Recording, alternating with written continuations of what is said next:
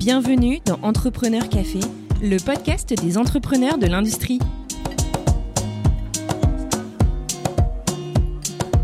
Bonjour et bienvenue dans ce nouvel épisode de Entrepreneur Café.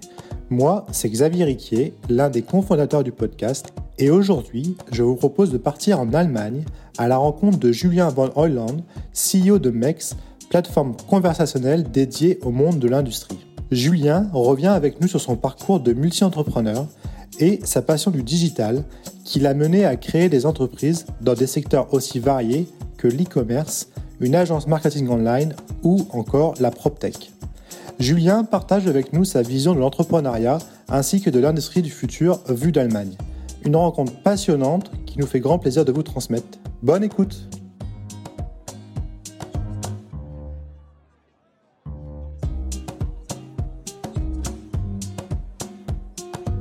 Merci Julien de prendre le temps aujourd'hui de discuter avec moi.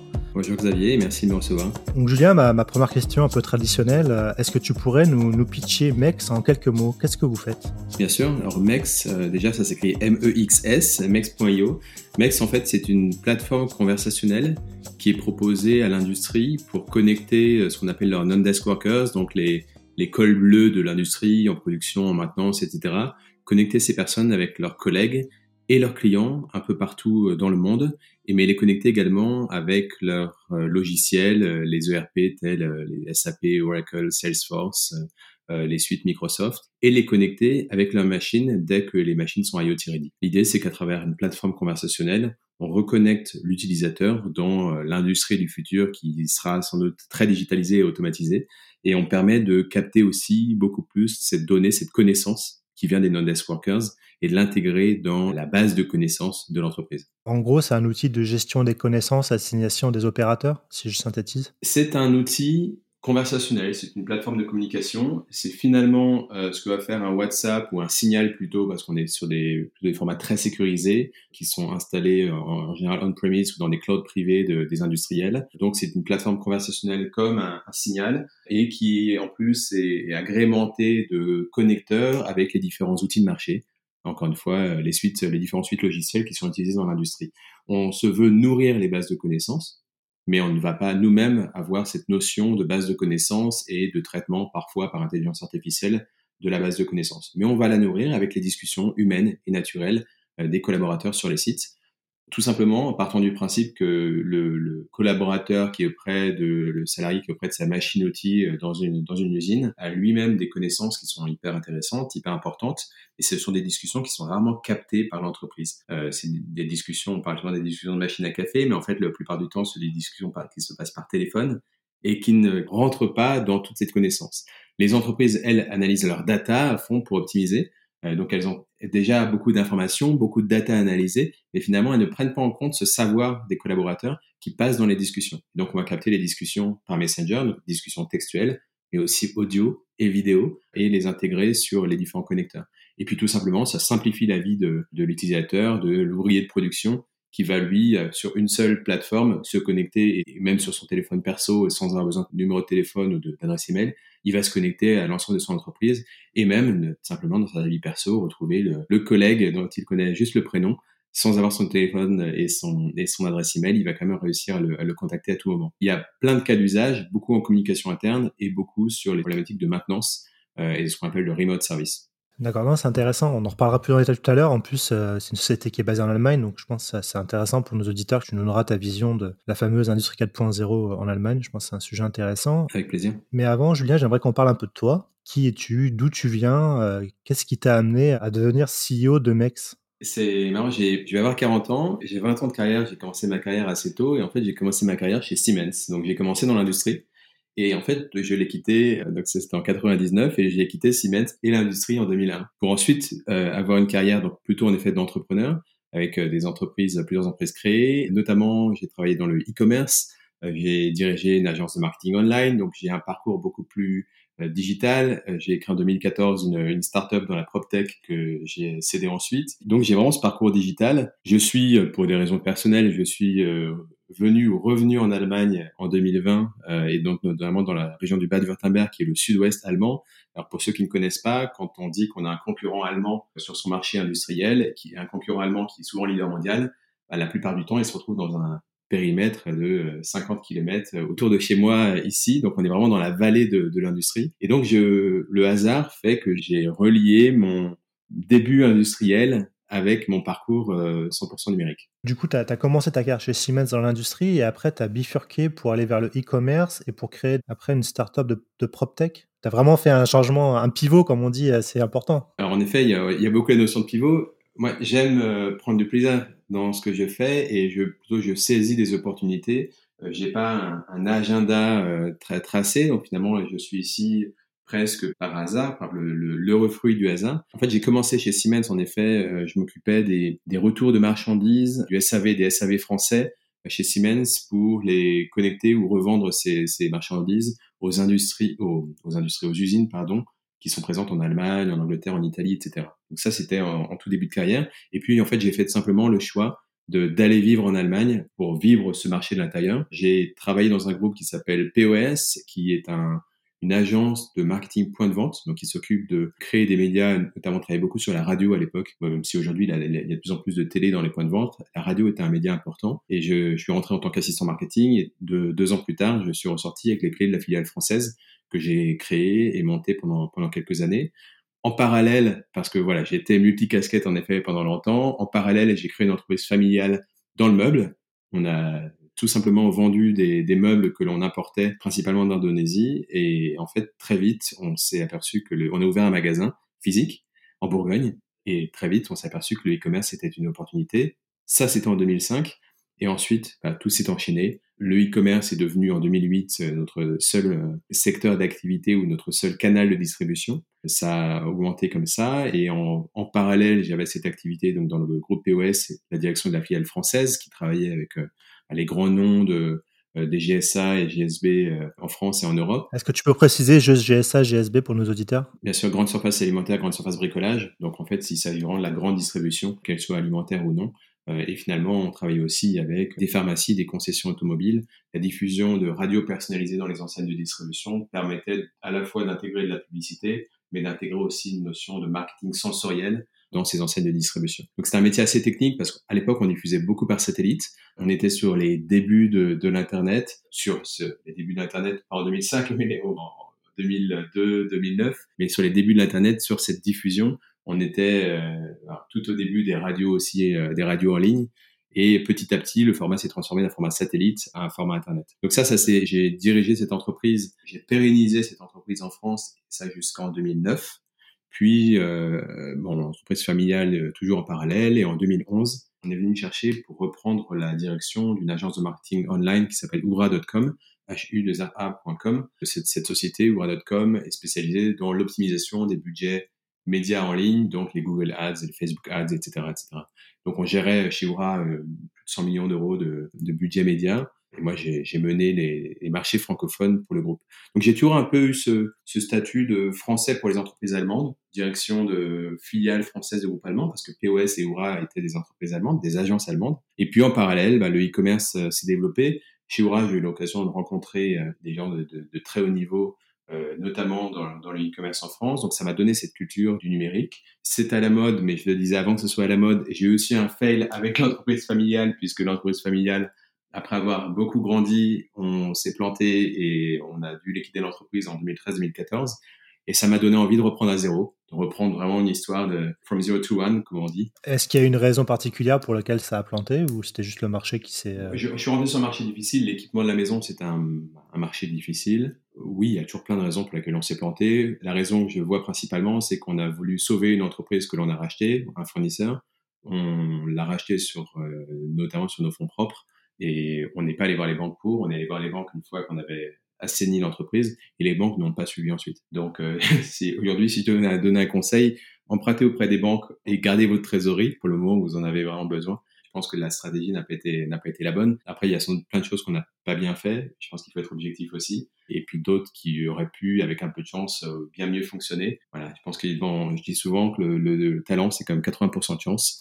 Donc, euh, en l'occurrence, je pense qu'on a manqué aussi un peu de chance dans toute cette histoire. Et donc, une fois que c'était liquidé, vous êtes reparti de zéro Repartir de zéro, je disais, c'est le from zero to one qui me tentait bien. Cette expression de, Peter Thiel, le fondateur de PayPal, et aujourd'hui de Palantir, une boîte intéressante aussi. C'est vraiment de repartir d'une simple idée, euh, l'idée qu'on a sous la douche, et puis de la remonter de zéro. Donc, j'ai j'ai rencontré euh, mon associé de, de l'époque par hasard autour de ce projet. On a créé, euh, à partir de cette idée, on a développé un POC et un Proof of Concept. On l'a mis sur le marché. La société s'appelle Quatre Épingles. On l'a mis sur le marché, on l'a développé, plusieurs euh, versions plus tard, plusieurs tours de financement plus tard. C'est une entreprise qui aujourd'hui est la filiale du groupe Samsic, qui est le, un des leaders de facility management en France, qui est un groupe, un groupe breton. Et donc, on était sur une solution de digitalisation des services aux collaborateurs ou digitalisation des services aux occupants, notamment dans l'immobilier. C'est pour ça qu'on parle de PropTech, Property Tech, parce qu'on va travailler vraiment sur cette problématique de gestion des services dans le bâtiment. Et donc ça consistait en quoi? Qu'est-ce que vous proposiez comme solution pour digitaliser le... Le cœur de la solution, c'était d'abord une conciergerie d'entreprise. Donc on le connaît euh, souvent comme euh, la boutique de conciergerie dans les sièges des très très grandes entreprises, avec où on peut euh, tant déposer son pressing qu'acheter du café, ou le journal ou autre. Et donc, on a nous numérisé ou digitalisé ce parcours client pour réussir à l'apporter. Initialement, c'était de l'apporter aussi aux PME, euh, d'apporter ce, ce, service numérique et de faciliter le quotidien des collaborateurs de ces petites et moyennes entreprises. Et puis finalement, on, a travaillé tant pour des PME que pour des grands groupes. Aujourd'hui, Quatre Épingles, c'est la conciergerie des sièges du Crédit Agricole et de grands groupes euh, comme celui-ci.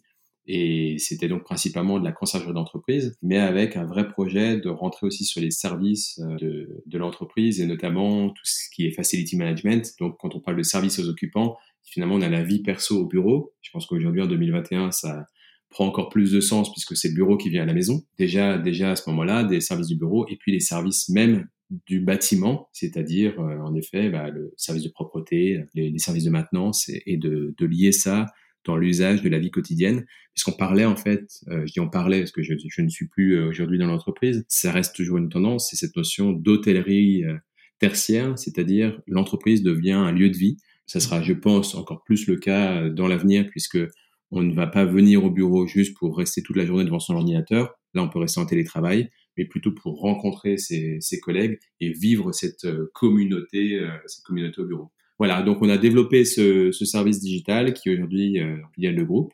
Et puis euh, l'année dernière, euh, euh, c'est devenu 100% la filiale du groupe Samsic. J'ai quitté le groupe, mais j'ai surtout quitté le pays, j'ai quitté la France. quelques jours avant l'explosion de, de, la crise des premiers confinements français, je suis parti en Allemagne pour raisons personnelles, puisque mon épouse est allemande, et je me suis retrouvé dans cette vallée de l'industrie au sud de Stuttgart. Avant qu'on replonge du coup dans la vallée de l'industrie et qu'on parle un peu plus en détail de, de MEX, ça, m'intéresse de revenir à l'origine de la création de, de Quatre Épingles. Donc à l'époque, tu étais euh, dirigeant de Oura, si je ne me trompe pas du, sur le nom. Oui, tout à fait. Tu avais quel âge? Tu avais à peu près 35 ans et tu as décidé de quitter cette position qui était, je suppose, assez confortable pour vraiment repartir de, de zéro, prendre ton risque et recréer une société avec ton associé. Totalement. J'avais 32 ans, euh, si je compte. J'avais 32 ans et euh, en effet une position euh, confortable de, patron d'agence. Et quelques mois plus tard, on était au pied d'un incubateur à Beaugrenelle, d'un incubateur étudiant à Beaugrenelle. mon associé avait aussi une, une, situation confortable de son côté. On a tout quitté, on a créé ça from scratch en ayant pour objectif, euh, comme souvent, euh, l'objectif de conquérir le monde. On ne sait pas encore trop comment, mais en tout cas de développer un service. Là, l'idée, c'était vraiment de simplifier la vie quotidienne des actifs en milieu urbain qui manquent de temps justement dans cette gestion de la vie quotidienne. On est parti de zéro, alors ça fait bizarre quand on, sort euh, bah, d'une vie de cadre sup pour être certes euh, patron de sa boîte, mais euh, une boîte qui en vrai, en réalité, n'est qu'un bout de papier, un projet au départ. Et donc, on se met en difficulté. Je te pose la question, ouais, c'est comment tu as eu le déclic, euh, je peux dire, psychologique pour te dire, je vais quitter ma situation confortable pour prendre un risque, calculer ou non, et repartir de zéro Est-ce qu'il y a eu un déclic ou est-ce que ça a maturé euh, pendant quelques mois avant que tu décides à te lancer? Bon, Alors déjà, j'ai créé ma première entreprise euh, en 2002, j'avais 21 ans. J'avais, non, j'avais 20 ans j'ai pas besoin de sortir de ma zone de confort. C'est quelque chose que je connaissais déjà, que j'ai toujours fait euh, et qui est, on va dire, dans ma nature. Donc le, le fait d'entreprendre n'était pas une, limite en soi.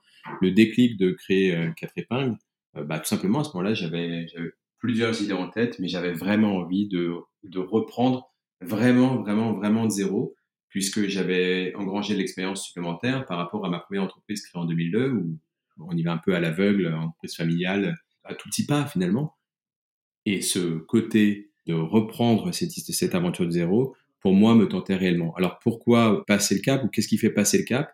Euh, Si je peux me permettre un conseil, il faut avoir de quoi vivre sans revenu pendant un certain temps. je dis souvent, ou j'ai souvent dit à l'époque, si on prévoit d'être capable de vivre pendant un an sans revenu, bah, il faut prévoir trois parce que c'est on sait jamais, on a besoin d'une boîte de sécurité et il n'y a rien de pire que de créer son entreprise et de devoir arrêter au bout d'un an parce qu'on n'a plus de sous et parce qu'on a besoin à titre personnel de gagner de l'argent. Donc je pense qu'il faut vraiment euh, mettre de l'argent de côté et puis investir euh, cette énergie et cette zone de confort dans son projet. Et puis, comme je te le disais, je sortais aussi d'un échec à travers la liquidation de l'entreprise familiale. Et je pense que ça, ça m'a donné le déclic. C'était une période hyper stressante. On a dû euh, procéder à pas mal de licenciements économiques. C'était une période compliquée qu'on n'a pas envie de, de, revivre. Et du coup, on a aussi une sorte de revanche euh, à prendre. Et moi, c'est cette énergie qui m'a nourri, qui m'a donné envie de, de démarrer quatre épingles. D'accord, c'est intéressant comme euh, le côté psychologique, je trouve, euh, le côté un peu revanche, c'est intéressant, je trouve. Il faut pas se tromper, je pense, dans ce côté revanche. Il faut pas partir d'une énergie négative, mais une, fois, euh, voilà, ça a mis quelques années à se digérer, mais voilà, je, pense qu'il faut, il faut en tout cas avoir une énergie, une énergie importante. Alors, on peut le prendre dans la revanche, on peut le prendre à d'autres niveaux, mais il y a un peu cet esprit de, de, de revanche. Il faut le tourner positivement, on va dire. Mais il faut, il faut être conscient que la revanche va durer longtemps. et ça, c'est souvent le problème. je vois aussi des entrepreneurs qui prennent une revanche, qui démarrent quelque chose, et au bout de trois mois, ils disent non, en fait, ça marche pas. Oui, mais certes, au bout de trois mois, ça démarre. Donc, euh, c'est normal que ça ne marche pas encore. Et donc, du coup, euh, si on avance un petit peu, donc tu après euh, quatre épingles et voilà, tu quittes, tu retournes pour des raisons personnelles, comme tu le disais, dans le bassin industriel. c'est près de Stuttgart, hein, si je dis pas de bêtises, c'est ça? Nous, on est entre Stuttgart et Zurich. Alors, euh, en effet, c'est pas le même pays, mais cette vallée euh, à la frontière suisse, entre Stuttgart et la frontière suisse, c'est euh, dans chaque village une PMI qui fait partie des leaders de son marché dans un métier industriel extrêmement varié. Et donc, c'est une, une, région très riche, c'est la région la plus riche d'Allemagne et qui a un paysage qu'on ne connaît pas en France. C'est ce, finalement, c'est forts euh, acteurs économiques qui sont des petites entreprises, souvent familiales, qui se retrouvent, si je regarde par la fenêtre à ce moment-là, j'en vois deux ou trois, alors que je ne suis qu'au premier étage, je ne suis pas en haut d'une, grande tour. Et voilà, c'est, ce, ce paysage économique-là qui est passionnant. C'est le fameux Mittelstand allemand? Le Mittelstand, euh, le Mittelstand allemand, vraiment la notion de PMI, j'ai jamais traduit ou, ou, de trouvé de traduction parfaitement adaptée parce qu'il y a une culture qui va avec le Mittelstand allemand et ouais, c'est totalement ça. La PMI familiale qui a conquis le monde euh, depuis des années, par contre, qui se retrouve face à des sacrés enjeux aujourd'hui. c'est intéressant, justement, on va en reparler. Mais alors, du coup, euh, comment tu t'es retrouvé, euh, une fois que tu es arrivé dans cette région, à te retrouver CEO de MEX Et puis, bah, du coup, MEX, bah, quels sont vos principaux clients, justement? Quels sont vos marchés? L'entreprise MEX a, 8 ans. On a, a eu quelques pivots, il y a eu quelques, il y a un nouveau nom aussi puisque Mex c'est un nom assez récent. Euh, on s'appelle Mex depuis depuis un an et l'entreprise même que depuis depuis quelques mois, mais l'entreprise a huit ans. Et historiquement, on a pas mal de nos clients qui sont devenus des investisseurs parce que convaincus par le, potentiel de l'entreprise. Et dans ces investisseurs, on a notamment euh, un acteur important euh, du property en Allemagne, euh, une société qui s'appelle Dresen Sommer, et son fondateur, monsieur, monsieur Sommer, qui est donc un, acteur du property, donc qui a des intérêts aussi sur le secteur de la PropTech. C'est comme ça qu'on s'est connus, et comme il est investisseur de notre, de notre société, il est venu me chercher pour m'identifier via la PropTech et avec le, une vision d'apporter ce que j'avais pu faire par le passé, essayer de l'apporter aux entreprises MEX, et donc d'apporter finalement cette notion de scalabilité qui était un peu passée avec la crise, avec la Covid et l'impact que ça peut avoir sur l'entreprise. Il fallait apporter un nouveau souffle et c'est pour ça qu'on m'a confié les rênes. Alors, qui sont nos clients? Donc, je disais nos investisseurs, mais souvent on me pose la question, c'est nos investisseurs, donc nos clients sont devenus investisseurs et pas l'inverse c'est un point, important. Euh, et qui sont nos investisseurs aujourd'hui, plutôt, pardon, qui sont nos clients aujourd'hui? On vise clairement l'industrie euh, dans toute sa splendeur, c'est-à-dire les entreprises qui ont des, ce qu'on appelle les non-desk workers ici, donc les cols bleus. Je dis souvent, c'est une entreprise où il y a finalement beaucoup de collaborateurs qui n'ont pas de, PC, qui n'ont pas cette vie de bureau. Et quand on leur dit, euh, tu vas te connecter à SAP pour transmettre des informations, remplir des formulaires, etc., en général, sont pas ravis parce qu'ils n'ont qu'un téléphone euh, perso ou alors il y a un PC sur le site de production euh, dans le hall euh, quelque part dans l'usine et donc on n'est on n'est pas sur des personnes hyper connectées.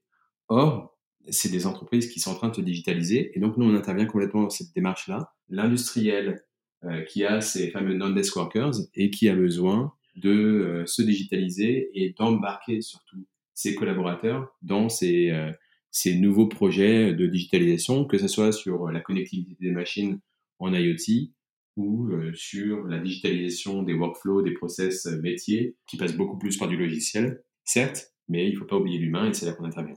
Parmi nos clients, nous avons des fabricants de machines-outils comme euh, Diffenbarer, qui est un, l'un des fournisseurs d'un IKEA euh, sur euh, des chaînes de production dans le bois et dans le meuble.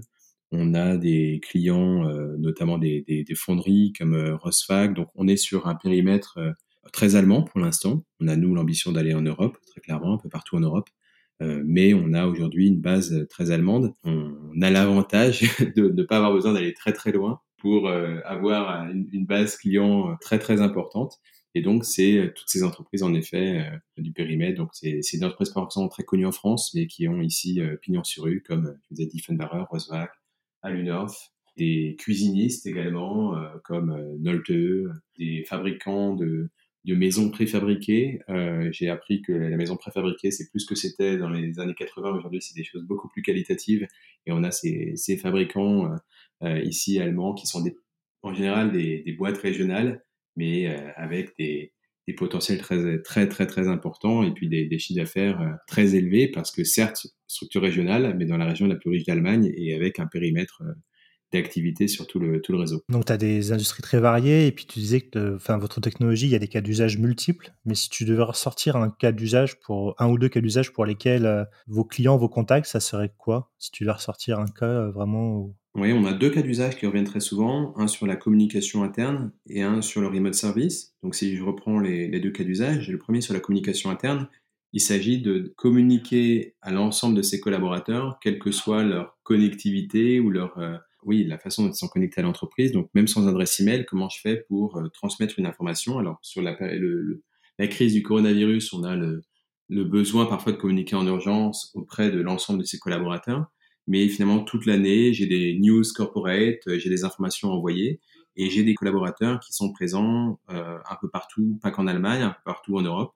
Donc comment je fais pour leur transmettre des informations qui leur sont parfaitement euh, destinées, qui vont les intéresser, les engager, et comment je fais pour les transmettre dans leur langue? Et c'est souvent ça le, la difficulté. Donc nous, on va apporter une plateforme conversationnelle qui va permettre de gérer de façon extrêmement granulaire les droits d'accès euh, au chat des différents collaborateurs. On décide qui peut parler avec qui, qui est connecté à quel type de, de news euh, en interne. Et donc, on va optimiser la communication interne en multilingue pour permettre aux entreprises de parler vraiment à 100% de la masse salariale. On est plutôt là dans l'industrie sur des problématiques RH et de, de communication interne. Donc ça veut dire que, euh, par exemple, euh, je, prends un exemple tout bête qui je réfléchis. Euh, donc il y a un ouvrier sur la ligne de prod en, Allemagne, il y a un souci, il pourra envoyer un, un, message sur la plateforme à un ouvrier de la même usine, enfin de la même société, mais à l'usine au Brésil. Il va l'écrire en allemand et l'ouvrier sur la ligne au Brésil va recevoir en, en portugais, enfin brésilien. Et comme ça, il pourra dire, bah, qu'est-ce que j'ai ce problème-là, est-ce que tu peux m'aider, etc. C'est un peu ça l'idée. Alors, en général, ça, c'est plus local au niveau de la com interne, mais je viens au deuxième cas d'usage qui est exactement euh, dans cette, euh, dans cette idée-là. Tu prends le cas du remote service, donc euh, de, de la maintenance à, distance de la chaîne de production.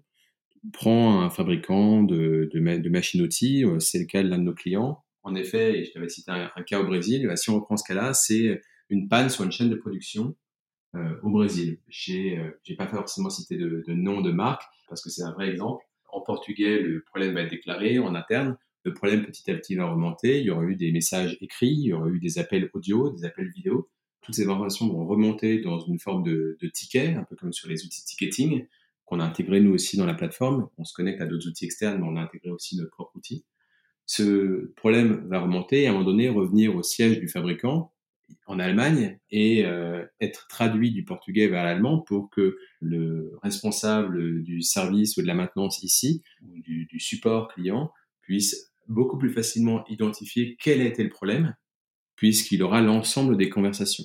Et en fait, ce qui se passe, c'est qu'aujourd'hui, ou avant d'avoir ce cas de figure, ils avaient des échanges qui étaient à chaque fois transcrits par des personnes qui n'étaient pas concernées, et qui était traduit par des personnes qui n'avaient pas forcément conscience du problème, et donc tout était résumé. Et donc si tu prends trois, quatre intermédiaires dans la chaîne de communication, à chaque fois c'est résumé. Donc il arrivait finalement une information extrêmement basique auprès du responsable de la maintenance euh, du, du, fabricant ou le responsable du SAV en Allemagne, et lui ne pouvait plus trouver la solution puisqu'il n'avait pas une vraie conscience du problème. Donc, des délais plus importants, qui dit délai sur des chaînes de production, dit des coûts aussi très importants. Ce problème-là finit par être résolu beaucoup plus facilement parce qu'on a l'ensemble des conversations autour d'une problématique. Comment ça marche du coup, euh, par exemple, si quand tu as des conversations audio, les conversations audio sont sont enregistrés par le système et transcrits automatiquement et la personne, euh, par exemple en Allemagne, le responsable de maintenance peut écouter les... Exactement, alors écouter, euh, c'est une chose, mais bien sûr, on, on, est ici en Allemagne, dans le, on parle de la CNIL et du RGPD en, en France. En Allemagne, euh, on est, je pense, sur des, un respect du RGPD qui va encore bien plus loin que sur tous les autres marchés. Et donc, en effet, ça nécessite à chaque fois l'autorisation comme des collaborateurs de l'entreprise, etc. Mais oui, c'est tout à fait ça. On va transcrire ces conversations, enregistrer les conversations audio ou vidéo et les intégrer dans ce ticket, cette alerte. En plus de ça, on reçoit les alertes des machines quand elles sont connectées en IoT. Donc une machine peut tout d'un coup déclarer un problème, une, surchauffe, euh, des rotations euh, trop rapides euh, sur une, machine particulière. Cette information, ce problème remonte dans le ticket, est croisé avec les informations textuelles, audio et vidéo, et va permettre de solutionner plus rapidement le, le problème. Comme tout était historisé et filtré, ça permet aussi à la maintenance, au SAV, de solutionner d'autres problèmes plus rapidement. Et dans ce cas que je t'avais raconté avec le, ce fabricant de, meubles au Brésil. Ils ont une autre usine en République tchèque. Le même cas est arrivé deux mois plus tard en République tchèque. Ils ont mis une demi-heure à solutionner le problème parce qu'ils ont trouvé dans l'historique de l'entreprise exactement la bonne solution. Donc, comment j'ai réussi à accélérer mon service client pour apporter ça?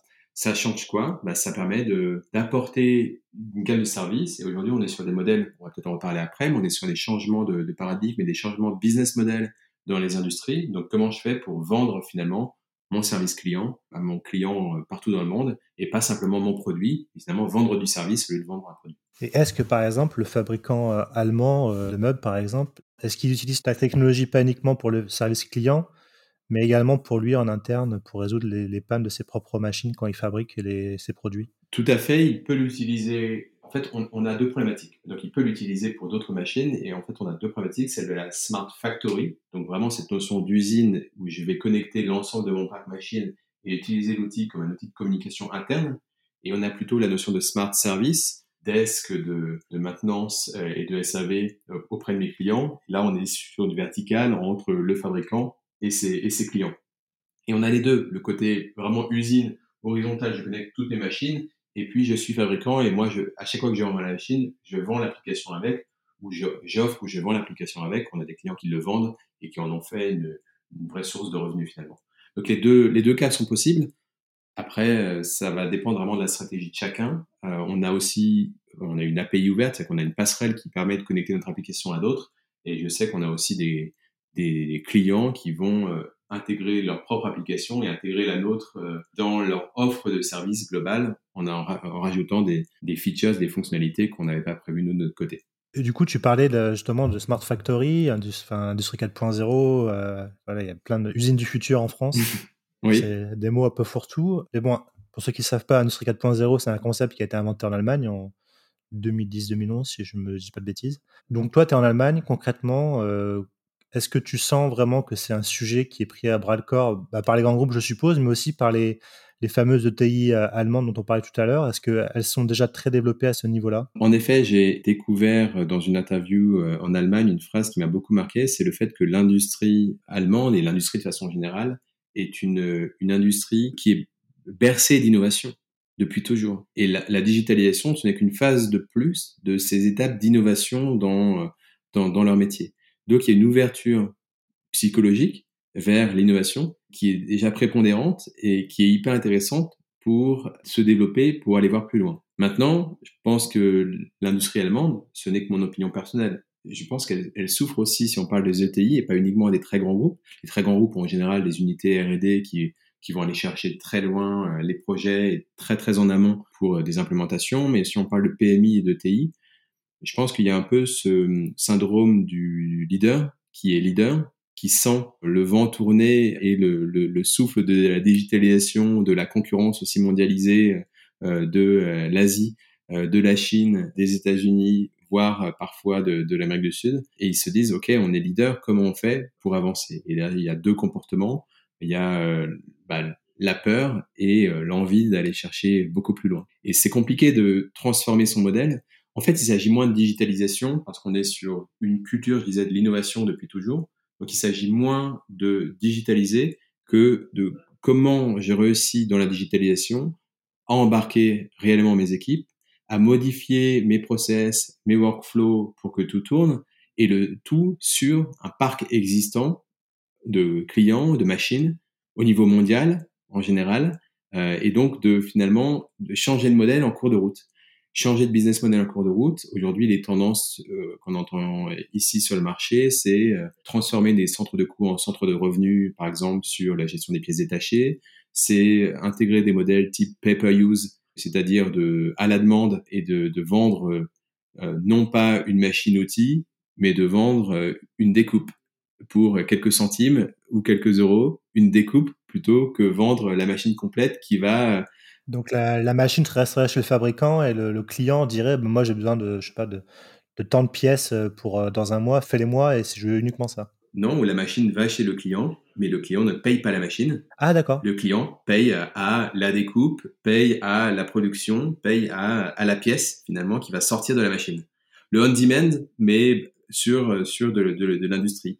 Alors, on, est sur des modèles un peu euh, hybrides entre des modèles de leasing, des modèles, mais c'est des modèles assez nouveaux. Le on-demand, c'est, moi, j'en parlais beaucoup dans, l'univers du service et de la PropTech aussi. Et l'on-demand est en train vraiment de pousser sur l'industrie. Alors, je pense que c'est très récent. Ça va arriver dans les années à venir, mais chacun s'interroge sur cette possibilité.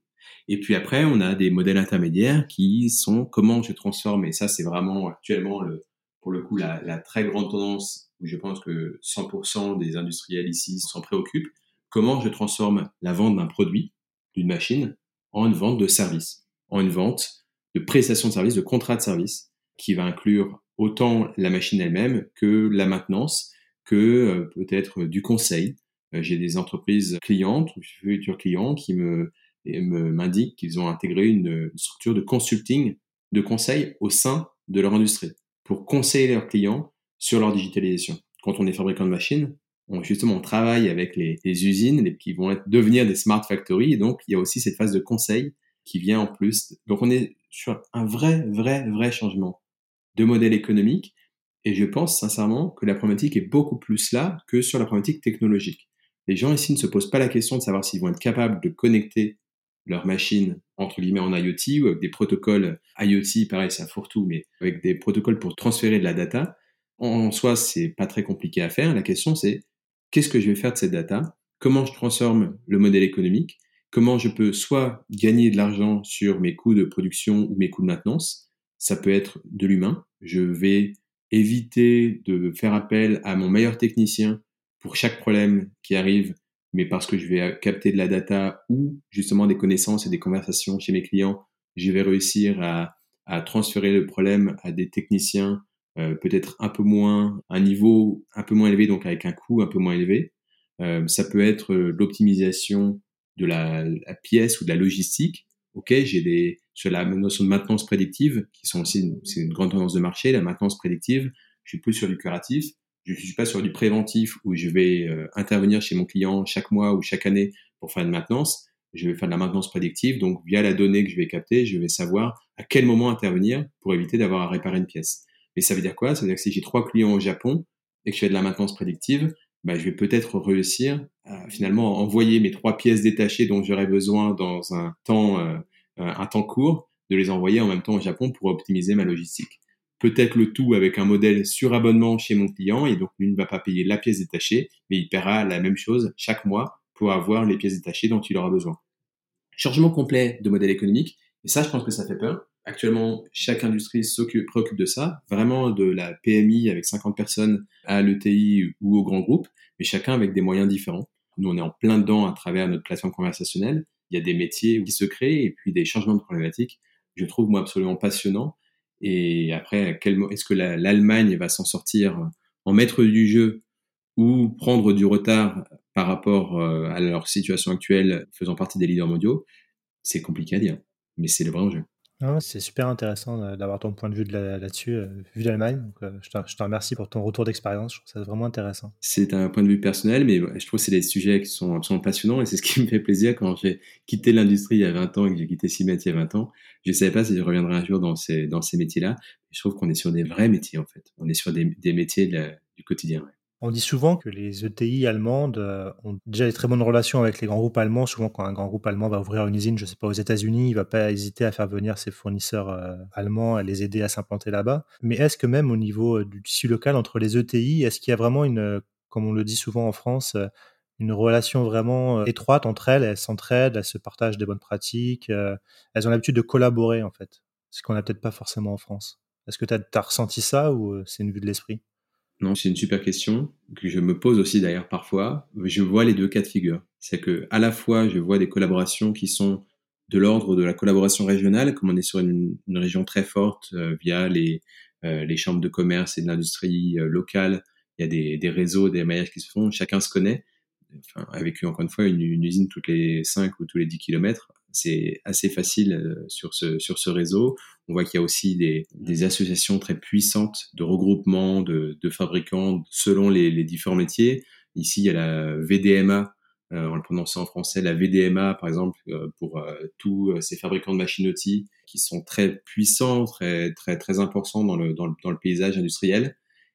Et en même temps, je vois aussi, j'entends aussi beaucoup la problématique de la sécurité des données la sécurité des données que eux vont se confier. Et quand je propose euh, des tours de table avec différents industriels, j'entends aussi, oui, mais je préfère garder mes données pour moi et ne pas le, partager. Euh, Julien, on, arrive au, terme de cet entretien. Euh, la question de fin que je pose à mes invités, c'est si tu avais un ou deux conseils à donner à un entrepreneur qui souhaiterait se lancer, mais qui n'a pas forcément les codes, qui ne sait pas par où commencer, ou alors des pièges à éviter. C'est une super question. Euh, je pense que le, premier conseil, c'est de ne pas écouter tous les conseils qu'on nous donne, que l'on peut recevoir. C'est toujours très compliqué. On absorbe chaque conseil et on a envie de, tout changer. N'écoutez pas tous les conseils que vous entendez.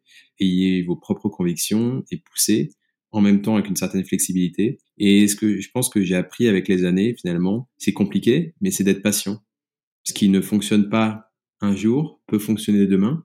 Et en fait, euh, c'est très lent. Alors notamment quand on parle de ces métiers industriels et en tant que start-up qui travaille pour euh, l'industrie, on est sur deux temps très différents. En tant que start-up, tout va très très vite, donc on a, on est aussi très impatient parce que euh, on peut prendre une décision, développer des, des, choses qui vont être en ligne la semaine prochaine. Chez, chez nous, un projet chez Mex, on a besoin de 8 heures pour le, le pousser. Quand mes clients me demandent le, le temps de, de lancement, je leur dis 8 heures.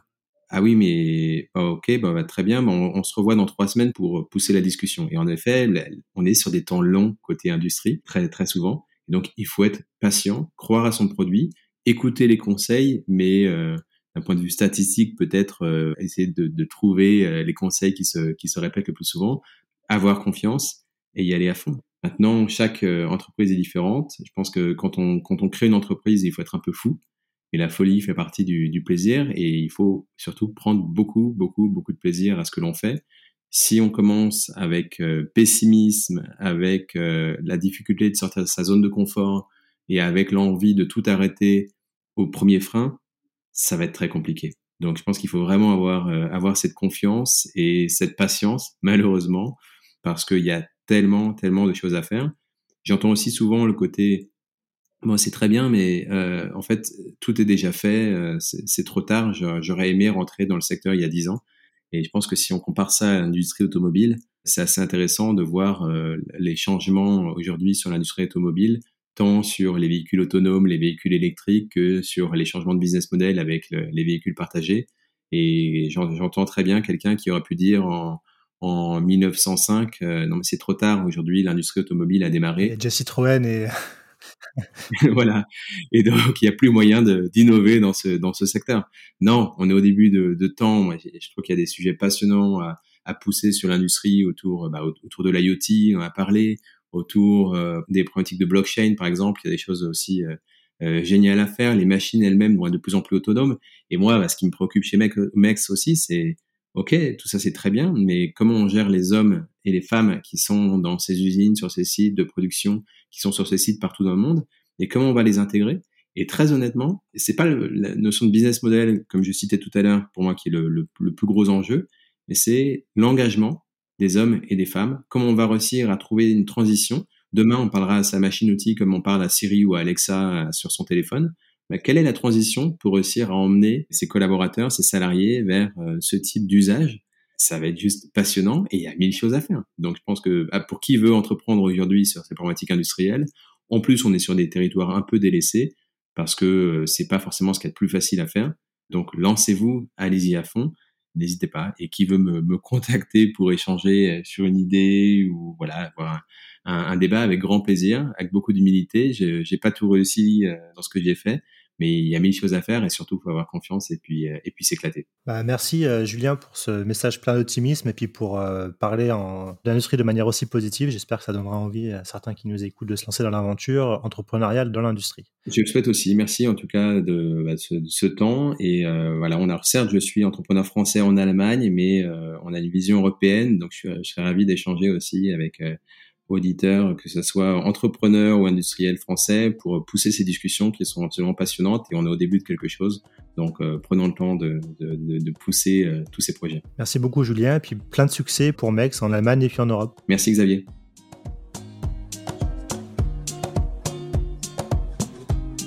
Et voilà, merci à tous de nous avoir écoutés jusqu'au bout. J'ai été ravi de vous faire partager ce moment avec cet entrepreneur très inspirant.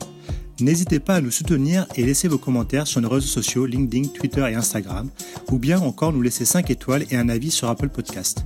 Nous vous donnons rendez-vous jeudi prochain pour le prochain épisode de nos podcasts. À jeudi!